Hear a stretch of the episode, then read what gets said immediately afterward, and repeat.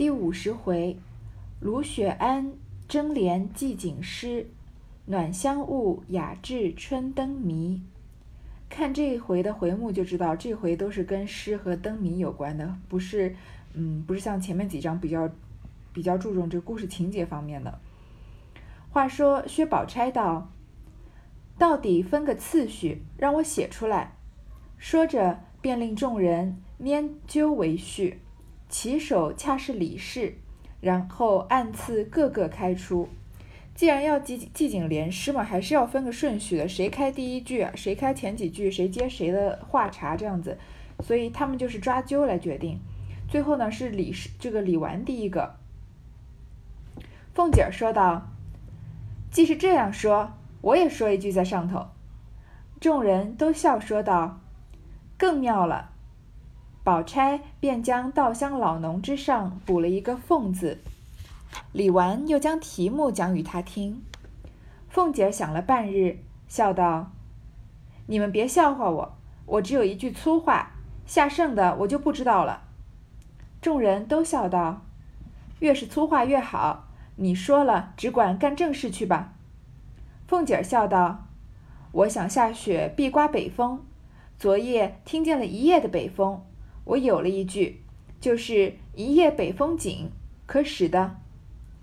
众人听了，都相视笑道：“这句虽粗，不见底下的，这正是会作时的起法，不但好，而且留了多少地步与后人。就是这句为首，稻香老农，快写上续下去。”凤姐和李婶、平儿又吃了两杯酒，自去了。这里李纨便写了。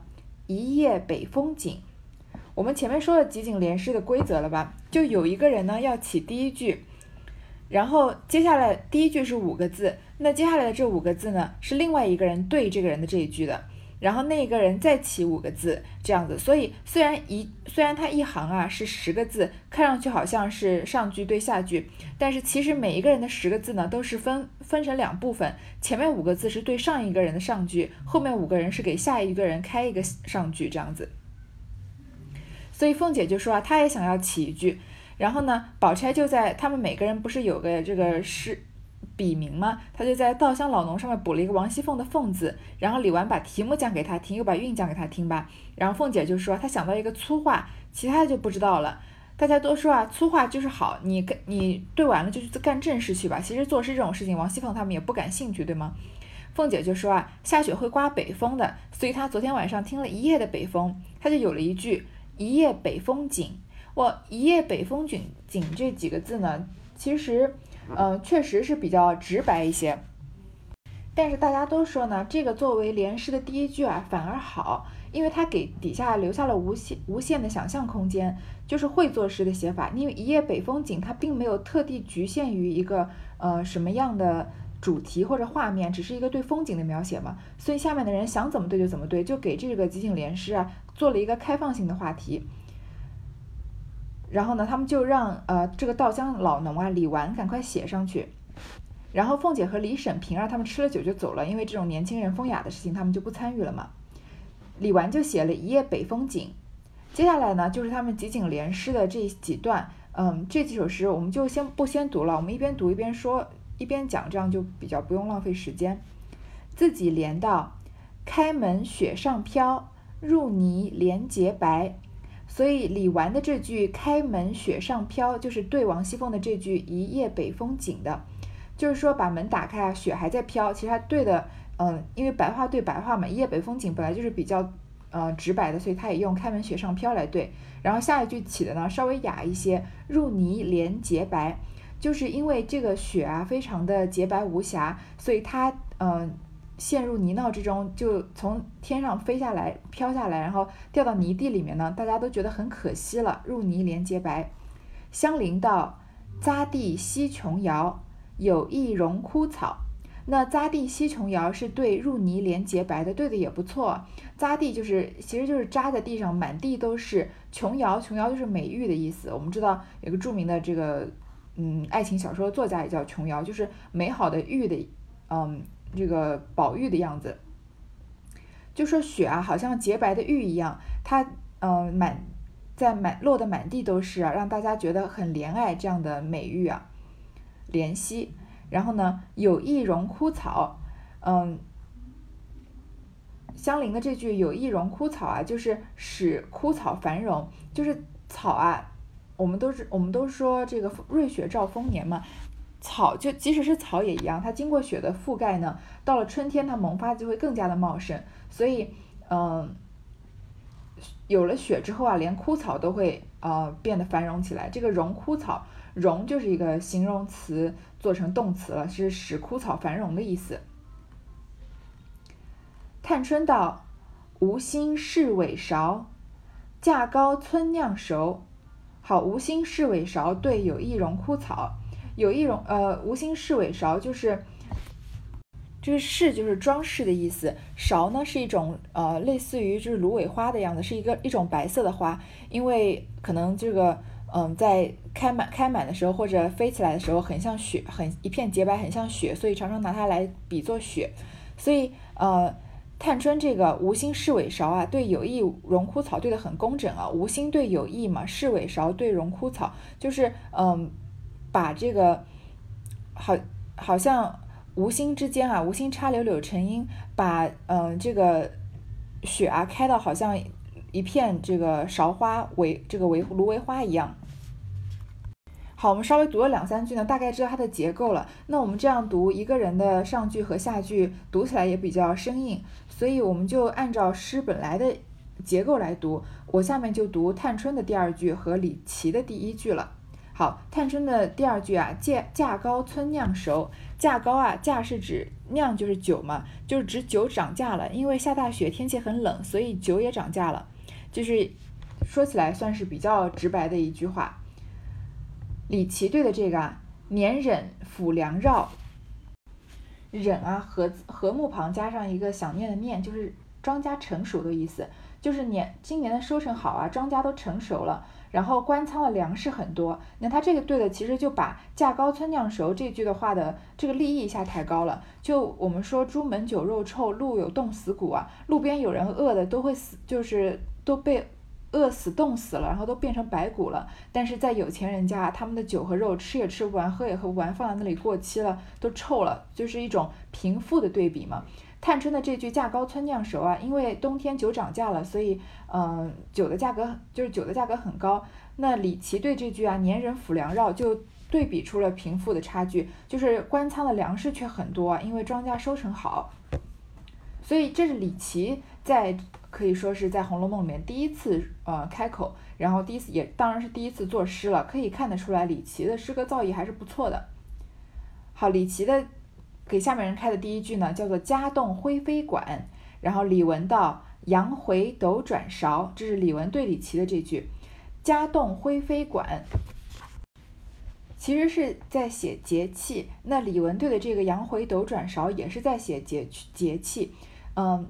家栋家栋灰飞馆感觉很拗口啊，其实这个灰馆啊是古代古时候验节气的一种器具，它把芦苇的茎啊，就是有根有这个植物有根有茎嘛，在芦苇的茎的里面有一个薄膜，把它制成灰，然后呢放在玉馆里面，放在一种特室呃特设的这个室内的一个木的这个桌子上面。到了某一个节气呢，这个相应绿管里的灰啊就会自动的飞出，因为一共那个绿管一共有十二个十二根十十二个月绿，就象征着十二个节气。那到了每个节气的时候，绿管里的灰灰会飞出来，所以家动灰飞管其实就是管里面的家灰会飞。完了，这话讲起来好像绕口令一样，管里面的家灰会飞动起来，其实就是说，嗯，这个时节啊到了呃小雪的时候了。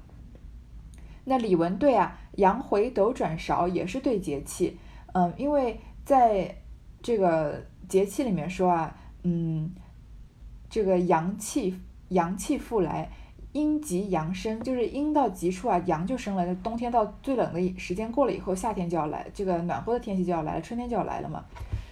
斗啊，就是指北斗七星，然后北斗七星啊，在古人的认知里面啊，样子好像是水勺一样，然后它的方向呢又随时的改变，所以这个勺子的柄啊，所指的四季都不同。所以这句李文对的呢，也是在写，也是以嗯比这个外界测探节气的这个工具或者是星象啊，来表现下雪的这个节气，所以对的也很工整。然后李文的下李文给下面人起的第一句呢，寒山已失翠，这句话比较容易理解吧？就是一般山上有很多树木嘛，都是绿的，但是因为现在是冬天下了雪了，所以都白雪皑皑，被白雪覆盖了。那寒山，嗯，冬天的山啊，就失去了那种翠绿的颜色，已经变成白色了。秀烟道：“洞府不闻潮。”说这个河水还是海水啊，被冻住了，就是因为天气太寒冷被冻住了嘛，所以已经看不到这个潮涨潮落了。就是说水已经不已经变成了，因为这个本来是活水嘛，但是被冰封住了，所以已经看不到这个呃水的活动。然后秀烟的下给下面人的这句呢：“易挂疏枝柳。”说这个下雪的天的这个雪啊，很容易挂在柳树的枝桠上面。但是因为柳树是春天的时候，呃，会这个柳这个丝绦垂柳涛垂下来的嘛，所以到了冬天的时候，柳树的枝啊已经变得很稀疏了，不像春天的时候那么茂密。然后就稀稀疏疏的几根枝桠上面挂满了白雪，易挂树枝柳，就是雪啊，很容易就挂在柳枝上面。湘云对呢？难堆破叶胶，它易对难对的也是很工整的，也也是说雪，说这个雪啊很难在芭蕉叶上堆积起来。为什么？因为芭蕉到了冬天啊，它的叶子已经残破了，所以有上面有很多的可能孔洞嘛，所以雪很难在芭蕉叶上堆起来。你看这句对的是不是也很漂亮？秀烟说的是很容易挂在稀疏的柳枝上，湘云就对啊，很难堆在嗯已经破残破的芭蕉叶上面。好，湘云出的那下一句呢是顶梅呃麝梅荣宝鼎，麝梅啊就是本来就是说含着麝香的烟墨，其实就是有香气的这个燃料。荣呢就是因为有火这个在底下烧着这个鼎嘛，所以呃使使这个嗯烟雾啊慢慢的往上升腾。鼎就是我们前面说的烧香的这种鼎炉的意思，就是说啊嗯在家里啊烧这个鼎炉来取暖。宝琴道：“起袖拢金貂，就是说他把两个袖子啊，在呃拢在这个貂皮里面，然后用来御寒。这两个都是在说冬天怎么御寒的。所以你我们看到这里能看得出来，他们每个人上下句啊，对下面这个第二个后面一个人对前面人前面人说的那一句啊，不仅是当然韵是一定要押的，而且它的主题都对得很工整。然后这个人再出下面一句的。”嗯，题目的时候呢，就是另起一个题目，但是不管他们的题目怎么换怎么对啊，都是围绕着不同的方面来说雪。你看他，所以你看这么多人以这么多的角度来说雪，在来说冬天，那你再想想看，这么多人的角度其实都是曹雪芹一个人的角度，你想想看是不是就很佩服？他是他，嗯，我们稍微回顾一下，你看像，嗯，李纨说的入泥连洁白，从雪的质地洁白来说，香菱对的匝地西琼西琼瑶，对吧？说像白玉一样。然后又说呢，呃，香菱对呢有意荣枯草，就是从这个瑞雪兆丰年的角度来说，探春就说啊无心事尾勺，也是这样对的，也是对呃，就是雪这个雪对这个来年的春天的这个作用。然后再出呢价高村酿熟，从经济的角度来说，那李启对的很妙的年忍粮府府粮绕，就是说，嗯，有钱的人家和穷人家官就官宦人家和普通人家。嗯，对于冬天有什么不同的观感？官宦人家的吃的东西都吃不完，嗯，酒都喝不完，然后穷人家还在担心酒价在涨了，然后家栋灰飞馆，回羊回斗转勺，都都在说这个节气的问题，下雪天的节气。然后寒山已失翠，洞府洞府不闻潮，就是从山水的方面来说。再说啊，易挂树枝柳，难堆破叶胶，是从。前面是说山水嘛，这边是说比较微观的，一棵柳树啊，一片芭蕉叶上面的雪的这个姿态。然后呢，射梅荣宝鼎，绣起绣拢金貂，就是讲大家在冬天的时候怎么样取暖。你是不是觉得这个角度已经非常多了？好，再继续往下看啊，宝琴书的这一句啊，光夺窗前镜，讲雪的。在雪的光啊，前面贾宝玉不是也是吗？他刚刚醒来的时候，看到窗外这么亮，以为雪一定停了，太阳出来了呢。结果不是，是雪雪的反光。这也就是说啊，雪的光啊，把镜的镜子里面反射的光芒都给夺走了，就是抢走了镜子上镜子的光芒。讲讲说雪映照出的外界的光芒啊，更加的亮。黛玉道：“香年壁上焦，雪的嗯，这个质地啊，有一些有一些比较是稍微湿润一些的，会粘在墙壁上，然后呢粘到了墙壁上的焦香。其实这也是一个典故啊。我们知道，可能不知道各位有没有看过《甄嬛传》啊，在《甄嬛传》里面给大家那个这部电视剧给大家普及普及过这个典故，叫做焦房之喜。就是古代啊，男女成婚的时候，他们要把这个花椒啊，其实就一种这种芳香的植物。我们现在说花椒是比较麻的，是我们主要用来吃的，但是它其实闻起来有一种特殊的香味。所以古代的后妃啊，他们的这个居室里面啊，当常常用花椒和泥巴和起来，水泥啊和起来来涂墙壁，然后就这个满室啊就会有天然的这个花椒的芳香。所以香粘壁上胶，说这个雪啊粘在墙壁上，沾到了花椒的香气，这么样雪也香起来了。黛玉的角度永远都是非常的刁钻了。黛玉再出啊，斜风人故故，故故就是缕缕一阵一阵的，就是呃冬天的风啊，还是一阵一阵的在吹。宝玉道：清梦转寥寥，寥寥就是稀少的意思。说因为天气太冷啊，所以梦也很少了，做做梦的呃内容啊都比较稀少。因为下雪天可能睡得比较浅嘛。宝玉在说啊，何处梅花笛？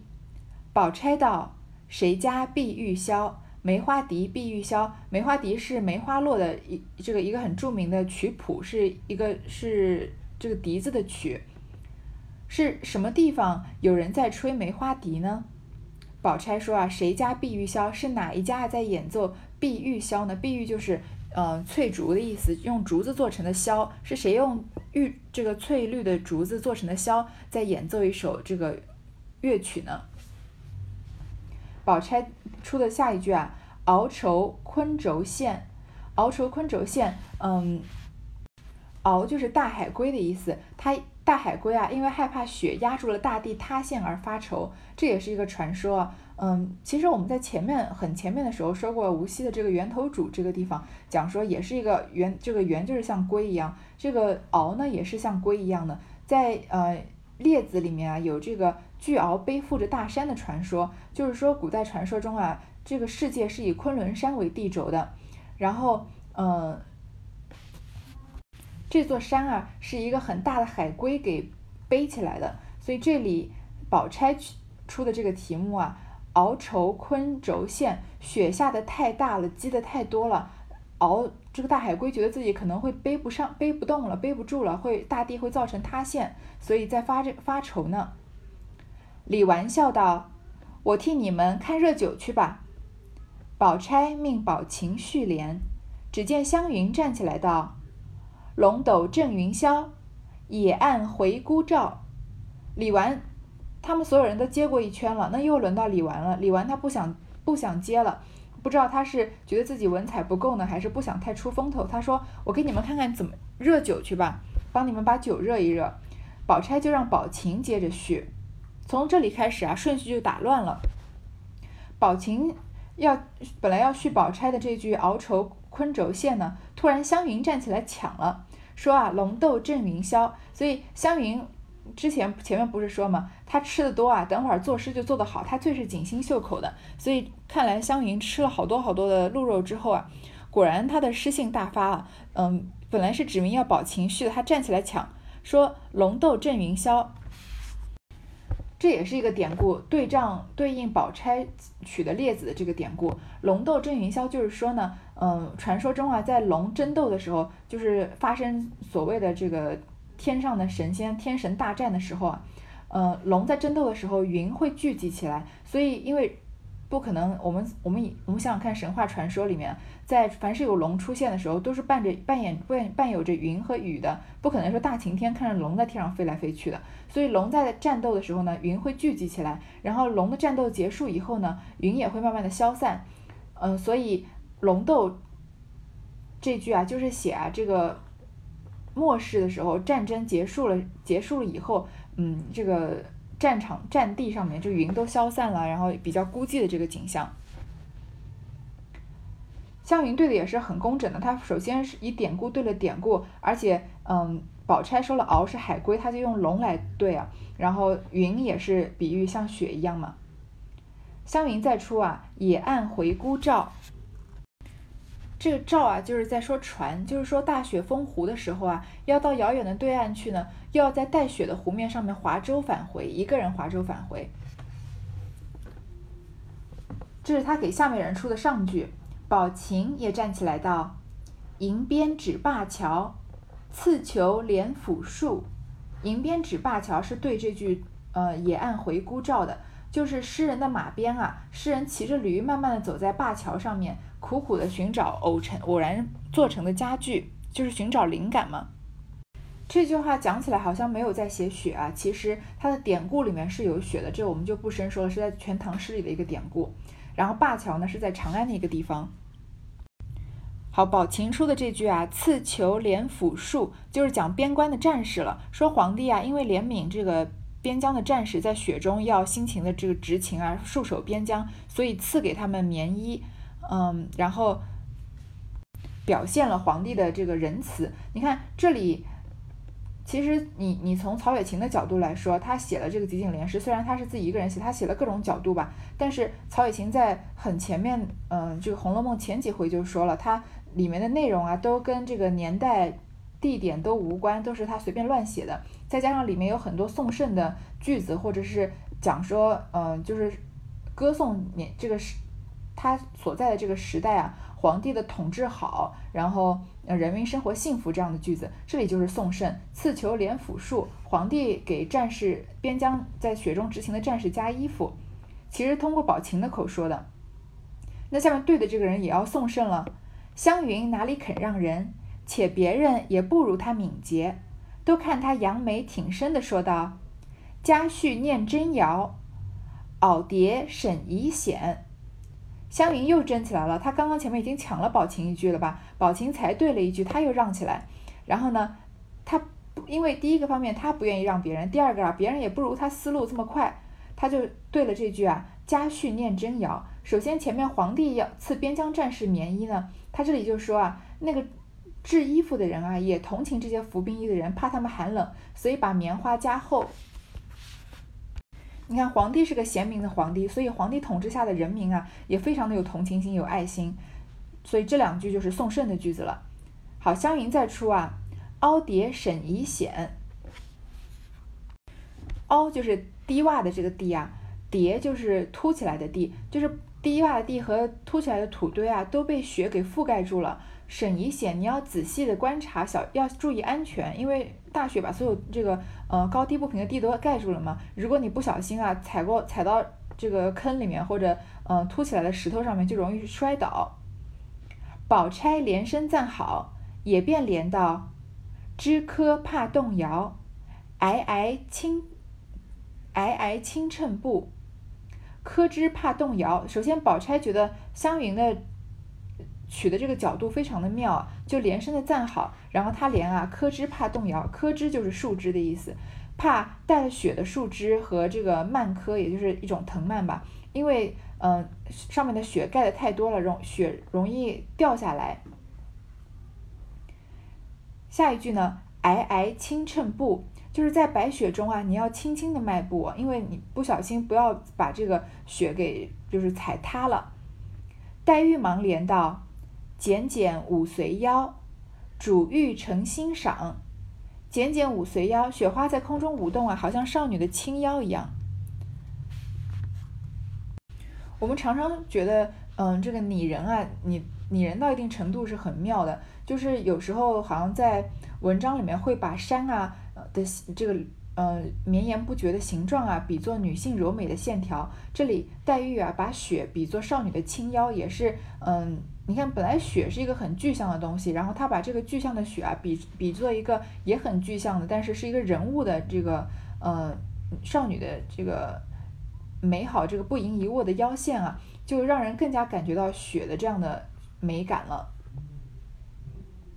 其实连到这里，我们已经知道了，就是谁有前面是按照他们抓阄的顺序连的嘛，到后面啊，谁有句子了，谁就赶快站起来连，然后大家就等于互相有点在抢的意思。黛玉出啊，煮玉成欣赏，在雪里面煮山芋啊，是一种新的情趣。一面说，一面推宝玉，命他连。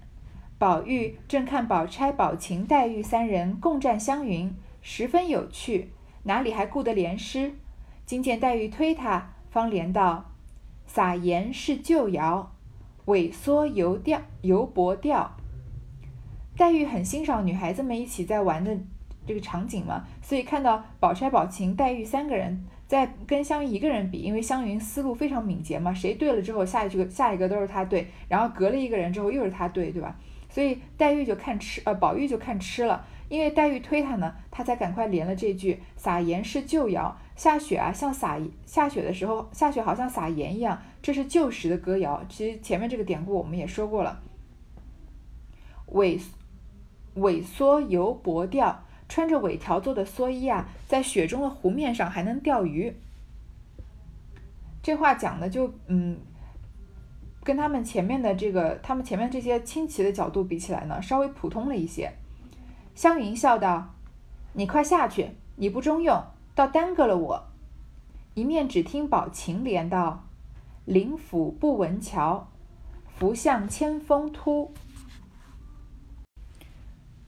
湘菱叫宝玉啊，不要在这帮倒忙。首先他在那边看呆了，肯定耽误点时间。接下来对的这句呢也不怎么样，说你赶快下去吧，我不要，就是我不要跟你一组的意思。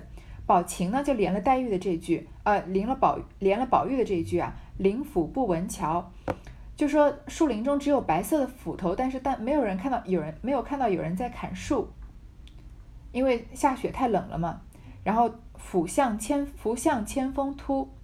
就是很多山峰啊，好像俯卧的大象一样，又是一个比喻。其实你说“凸”这个词为什么跟这些嗯凹的韵是连的呢？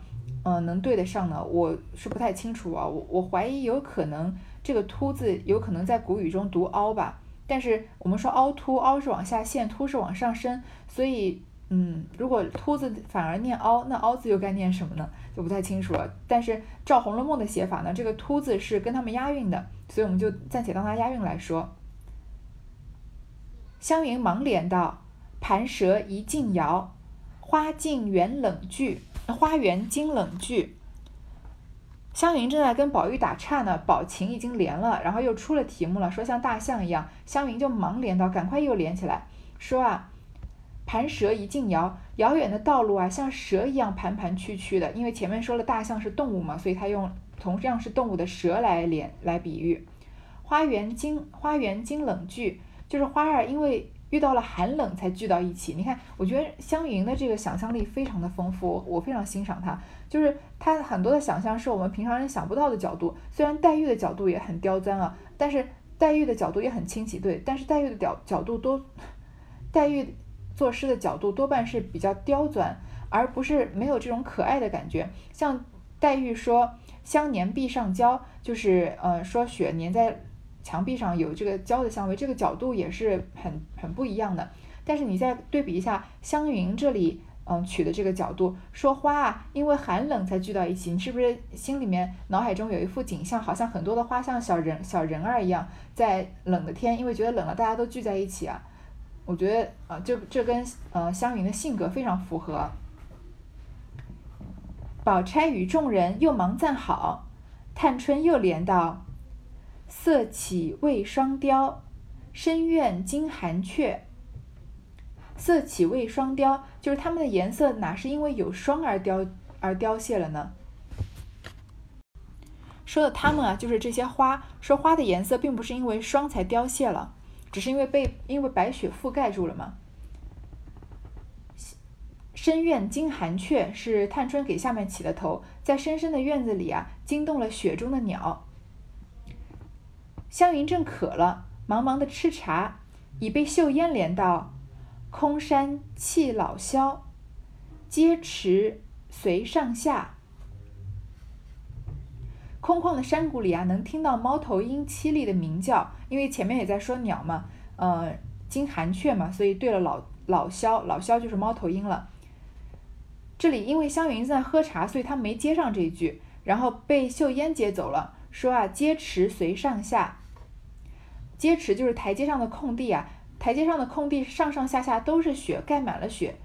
湘云忙丢了茶杯，忙连道：“池水任浮漂。”照耀林清晓，说池中的水面啊任意的漂浮着雪块，然后他再出下一句呢，大雪的光芒啊照射着，直到着直到清晨的天亮。你看湘云生怕自己的句子要被人抢了，湘云是真的是量产的诗人，我前面就说过了吧。黛玉连道：“缤纷入永霄，晨望三尺冷。”好，缤纷入永宵对的是，呃，照耀林清晓，就是呃大雪的前面照耀林晓是大雪的光芒直照照照到早上天亮嘛。那纷乱的雪花啊进入了长夜，永宵我们都说难忘今宵，宵就是夜的意思嘛，所以嗯。雪花从白天一直下到晚上，进入了夜里，所以晚上对湘云的这个永宵对湘云的这个清晓，晨望三尺冷，忘掉了身上佩戴宝剑的寒冷。为什么？因为雪太冷了嘛，所以是贴身的宝剑的冷都已经比不上雪的冷了。湘云忙笑脸道：“瑞士九重霄，呃，瑞士九重娇，将卧谁相问？瑞士九重霄就是。”大雪啊，减缓了帝王对于天大旱的这个焦虑。以前我们都知道，如果连续有旱天的话，有旱灾的话，那皇帝是要亲自出来祈雨的。所以有这个大旱天啊，有些很多人是认为啊，是这个帝王统治不力，所以老天对嗯这个国家的惩罚。所以下了大雪之后呢，也就缓解了帝王对于大雪的焦虑了。将卧谁相问？在贫困之中啊，躺在床上，谁会来慰问呢？宝琴也忙笑脸道：“狂游狂游客喜招，天机断稿带。狂游客喜招，不用劳碌的狂游的客人啊，喜欢找人一起喝酒。前面湘云讲的这一句‘将卧谁相问’是一个极度凄凉的场景，在。”寒冷的下雪天，外面下着大雪，天又很冷啊！我一个人又贫困，然后又生病，在床上，谁会来慰问我呢？宝琴赶快就把这个基调啊转为了喜庆的，就是说不用劳碌的客人啊，喜欢找人喝酒，就是热闹的时候的人，反而喜欢喜欢叫人一起来喝酒，在雪天一起聚着嘛。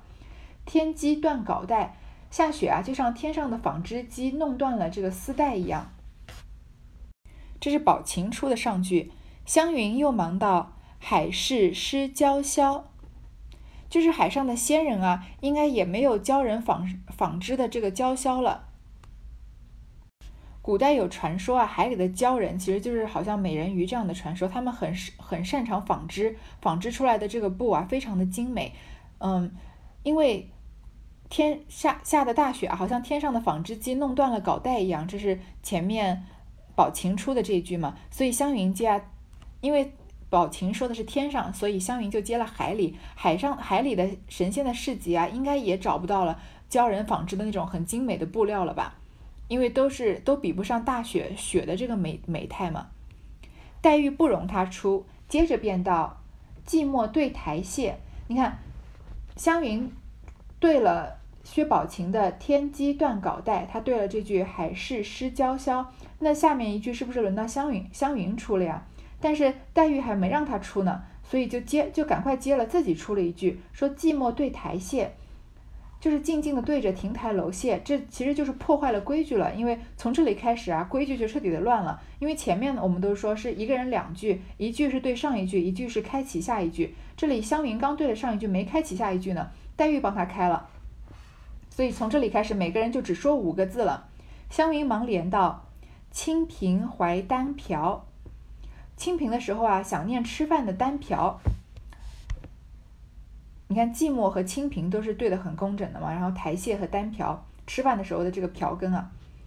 宝钗也不容情啊，宝琴也不容情，也忙道：烹茶冰渐沸，煮茶的时候冰水慢慢的沸腾了。湘云见这般，自为得趣，又是笑，又忙连道：煮酒夜难烧。项羽很高兴啊，因为规矩破坏了，他反而觉得更有趣了，所以一边笑一边赶快说啊，他就是他们就不管规矩了嘛，所以大家都笑起来了。说煮酒夜难烧，热酒的时候柴火烧不起来，因为下天天上下天上下大雪嘛，茶水很难煮沸，然后也烧不着柴火。黛玉也笑道：“墨肘山僧扫，山僧啊在扫埋没了条帚的大雪。”宝琴也笑道。埋情稚子挑，稚子挑啊，也是一个典故。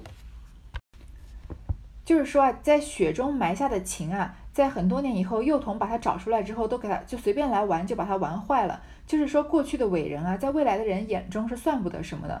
嗯，其实有这句话，有些方面来说是对的，就是过去有些人的成就，在未来的人看来确实不算什么成就。但是这些东西都是叠加的嘛，我们都是站在巨人的肩膀上嘛。如果没有哥白尼发现，呃，这个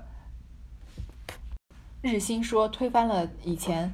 呃，说到这个太阳是宇宙的中心啊，推翻了教会所说的地球是宇宙的中心这样的说法。虽然日心说也并不是对的，用以我们现在科学的观点来看，但是如果没有这样一层一层的进步，没有古代的伟人的这些发现和这些嗯文采啊，我们未我们未来的人也没有办法达到今天所能得到的成就。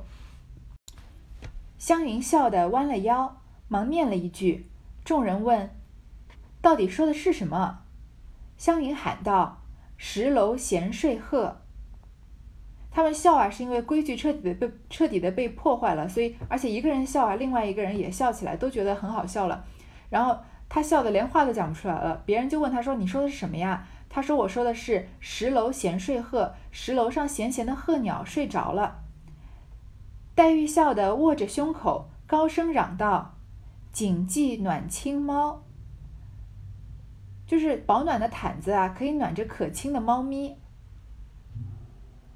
宝琴也忙笑道：“月窟翻银浪，月亮里啊泛起了白色的浪花。”湘云忙连道：“霞城隐赤标，碧霞城啊，因为大雪隐去了赤城山的标志。碧霞城啊，其实传说中的一个地方，并不存在，常常是指仙境的意思。仙，然后赤城山倒是真的存在的，是在浙江。”浙江省的一个呃叫做天台县。总之呢，就是古人认为啊，这个赤城山啊是通往仙境碧霞城的一个标志。那因为下了大雪，宝琴这里说啊，下了大雪啊，所以通往仙境的标志，呃，这个通往这个仙境碧霞城的标志赤城山呢已经被隐去了。黛玉忙笑道：“沁梅香可嚼。”沁入梅花香味的雪啊，正是可以吃的时候。宝钗笑称好，也忙连道：“灵竹最堪调，灵竹最堪调，就是被雪覆盖的竹林啊，让人陶醉，适合于弹琴。”宝琴也忙道：“或湿鸳鸯带，有可能啊，雪弄湿了鸳鸯相连的带子。”湘云忙连道：“时凝翡翠俏，或者啊，凝固了翡翠的俏势。鸳鸯带、翡翠翘都是妇女头上或身上的首饰。”黛玉又忙道：“无风人默默，天上没有刮风啊，但是雪仍然默默的飘落着。”宝琴又忙笑连道：“不雨亦潇潇，即使不下雨啊，也是潇潇洒洒的。”众人扶着，已笑软了。众人看他三人对抢，也都不顾作诗，看着也只是笑。黛玉还推他，黛玉还推他往下连，又道：“你也有才穷力尽之时，我听听还有什么舌根嚼了。”湘云只伏在宝钗怀里，笑个不住。宝钗推他起来道：“你有本事把二萧的运全用完了，我才服你。”湘云起身笑道：“我也不是作诗，竟是抢命呢。”众人笑道：“倒是你说吧。”探春早已料定没有自己连的了，便早写出来。因说：“还没收住呢。”李纨听了，便过来接过来，便连了一句道：“欲至今朝乐。”李李李琦收了一句道：“平诗祝顺尧。”他们接诗接到后来已经开始抢诗了，大家一个一个都笑起来了，然后湘云啊都笑得软了，就伏在宝钗的呃这个怀里面。黛玉说：“你还要做什么？我看你啊，你也有江郎才尽的时候嘛。”然后宝钗推他起来啊，说：“你有本事把二萧的韵全用完了，因为二萧的韵里面他们已经用了很多了，但是里面有很多的生僻字，不太不太常用的，所以你用完了我才服你呢。”湘云说啊，我也不是作诗，竟是抢命呢，好像在抢着去投胎一样，对吧？这样这样抢着做，呃，抢着这个连诗的下一句。众人说：“那你说吧。”探春知道已经没有自己连的了，就把前面连的全部写出来。他们现在讲到哪里啊？不语意潇潇，这里这句话不能用来做结尾，因为结尾的时候说过收尾要有力嘛。所以探春就说还没收住呢。李纨听了之后啊，就连了一句：“欲至今朝乐。”如果想记住今天的快乐，所以接下来那句就可以把它给收尾了吧。最后一句是李琦收的：“平诗祝舜尧。”我们就写诗啊，赞赏当今舜尧一般的太平盛世。这里又是一个呃宋圣的句子了，所以平诗祝舜尧以宋圣结尾啊，就把这个集锦雪雪天的集锦联诗啊，完美的收尾了。